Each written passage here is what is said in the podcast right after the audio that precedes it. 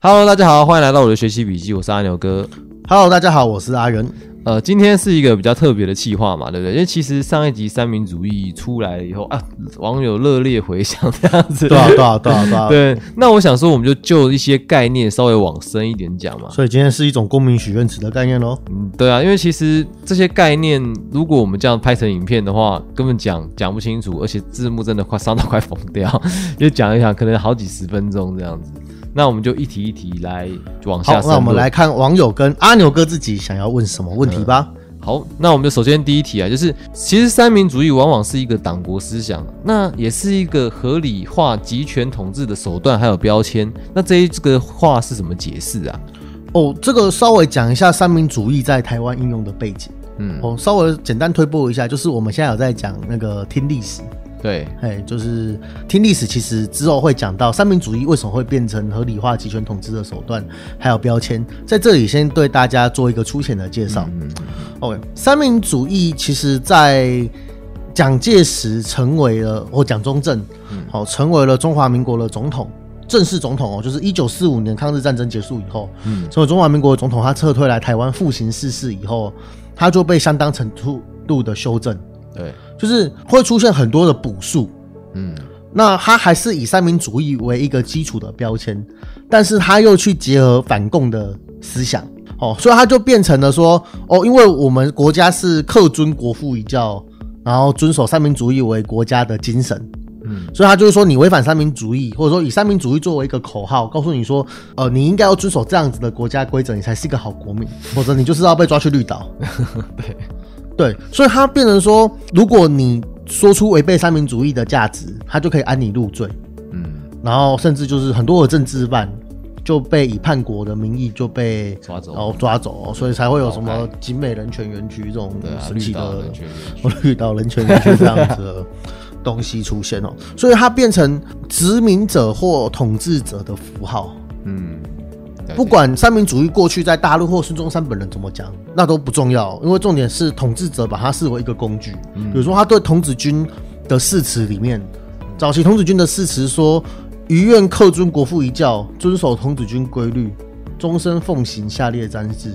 第一，力行忠孝仁爱信义和平之本训，终身为中华民国忠贞之国民。”第一条就这个。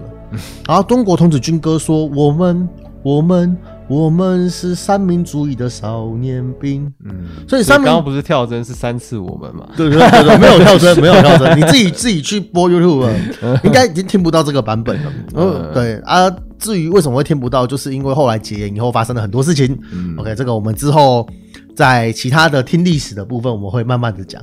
OK，、那所以说这些就成为他们去凝聚国族意识，甚至是控制青少年的手段。嗯三民主义不再是三民主义，它成为一个口号，成为一个符号来象征爱国。嗯，而失去了他原本的精神。了解。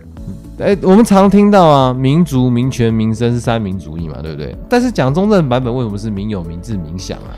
哎、应该不能说是蒋中正的版本啊，应该说中华民国宪法里面我是民有、民治、民享。对对然后导致国民党前党主席朱立伦还会给把三民主义给搞错这样子。嗯 OK，呃，我们现在讲民有、民治、民享是一个怎样的东西哦？民有、民治、民享是呃源自林肯的盖茨堡宣言。当时南北战争的时候，最惨烈一场战争就是在盖茨堡。对，他有一段非常经典的一句话，就是说美国是一个 of the people by the people for the people 的 country。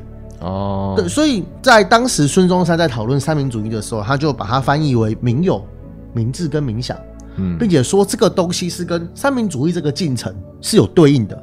嗯他认为民主、民族对应民有，民权对应民治，民生对于民享。嗯，但是哦，孙中山并没有造成这个理论的冲突。对，因为民有、民治、民享其实是一个国家的精神嗯跟它的终极目标。在《民报》发刊词里面，他有提到了欧美进化是约民族、约民权、约民生，对，所以代表一件事情：民族、民权、民生的这个进化过程是历史的进程，嗯它是一个历史的阶段。先出现民族主义的兴起，然后民权主义兴起之后，民族主义恢复平稳，因为它变成一个文化了。对民权主义变成一个文化的时候，民生主义就兴起，变成一个运动。对，它接后就会变成一个文化。所以民有、民治、民享就是这三者全部达到而有的目标。的一个状态。嗯所以民族、民权、民生的三民主义的论述，它是一个进程，它是一个国家发展的进程。嗯而民有、民治、民享是完成这个国家发展进程以后的那个理想国家的目标。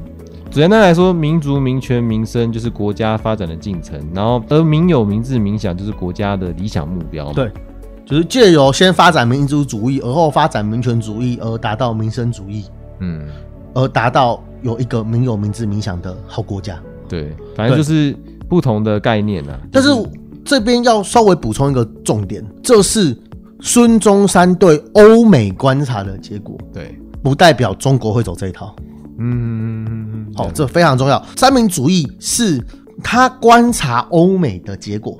嗯就一九零五年的《民报》发刊词，它的概念是这样。嗯当然，很多人像底下的网友都会拿一九二三年跟一九二四年的文本哦，比如说《岳飞宣言》或者是三民主义演讲。嗯好，我我觉得那也没有错。我就说后来在二次革命或苏联成立以后，呃，孙中山的思想确实出现了一个蛮大的改变。对，好，那我觉得那个我们会在第三集的时候会做更很深入的一个探讨，甚至也会再多拍一两集这样子的一个公民学不。然可能讲不完。对，可能会讲不完。对，因为因为因为三民主义演讲它的规这规模其实非常的庞大啦。嗯，好，所以我们可能会花更多的时间去做这样子的补充跟论述对对。对。好，什么是立宪政法治的国家啊？这个大家不知道听不听得懂？OK，这个应该是我们在影片里面在讲那个民权主义的时候嘛。对，OK，在过去西方的政治里面，呃，主要是靠两大系统在维，一个是贵族，嗯一，个是教会嘛。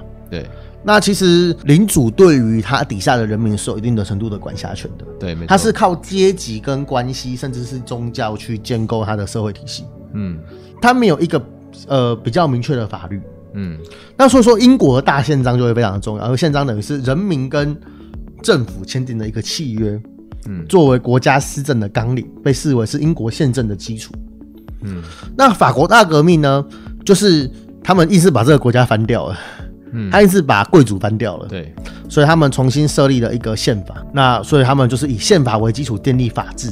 哦，比如马后来的拿破仑法典，其实也是在这样的精神下出现的东西。嗯嗯所以宪政成为一个如上帝般的存在，嗯，就是纵使是国王，也要遵守。也要遵守宪法。嗯哦，所以渐渐许多的立宪国家就开始出现。嗯哦，像美国宪法为什么被视为重要？因为美国是第一个依照启蒙运动思想的概念所建构的社会体制，嗯所以美国宪法被视为跟圣经一样的存在。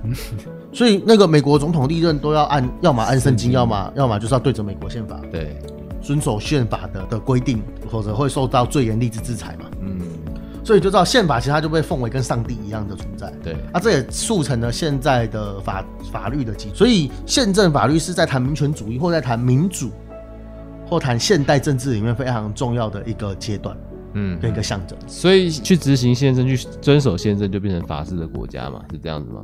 就是以宪政为基础去制定法律，以其来治理跟管理国家，那就是一个有宪政跟法治的国家。而那个宪政是很难修订的，嗯对吧？就跟台湾现在修宪门槛世界高一样。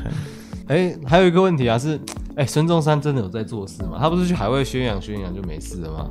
呃，这个我下一集会提到，但是我这边可以稍微讲一点。嗯大家去思考一个问题：打仗这件事情，筹募资金，是不是也要有人去做后勤工作？对啊，那你国内都被禁了，你是不是要有海外的资源？对，比如说郑成功要打仗，他打输了，他是要退到台湾来，嗯嗯嗯，他要靠他的贸易网络让他可以恢复兵力，他才可以再去北伐。对啊，对对对对。